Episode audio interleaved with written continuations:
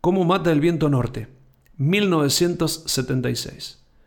Una de las canciones de mayor inspiración poética de Charlie García, que nos remite a los momentos originarios del hombre, que en soledad medita sobre sí mismo y sobre el contexto que lo rodea, maravillado por la inexplicable inmensidad armónica del universo.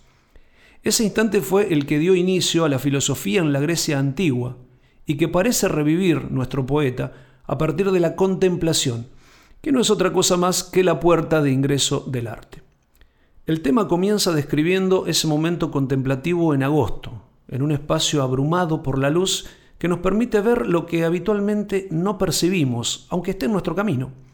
Así ve cómo los mendigos pierden el tiempo esperando algo de quien ni siquiera les concede la mirada. Un mendigo muestra joyas a los ciegos de la esquina. Háblame solo de nubes y sol, dice después, y dejemos las miserias de la condición humana para otro momento, ya que hoy me siento parte del todo universal. La tierra es nuestra hermana.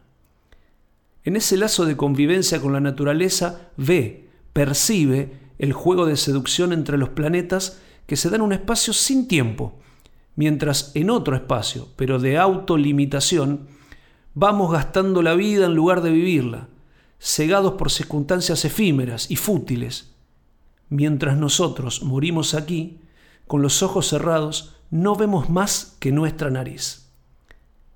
Charlie García es autor del título más poético de la música argentina, con su tema instrumental Caspa de Estrellas, y también lo es del verso más sugestivo y de mayor vuelo poético, que es el que cierra esta canción. Mi pequeña almita baila de alegría.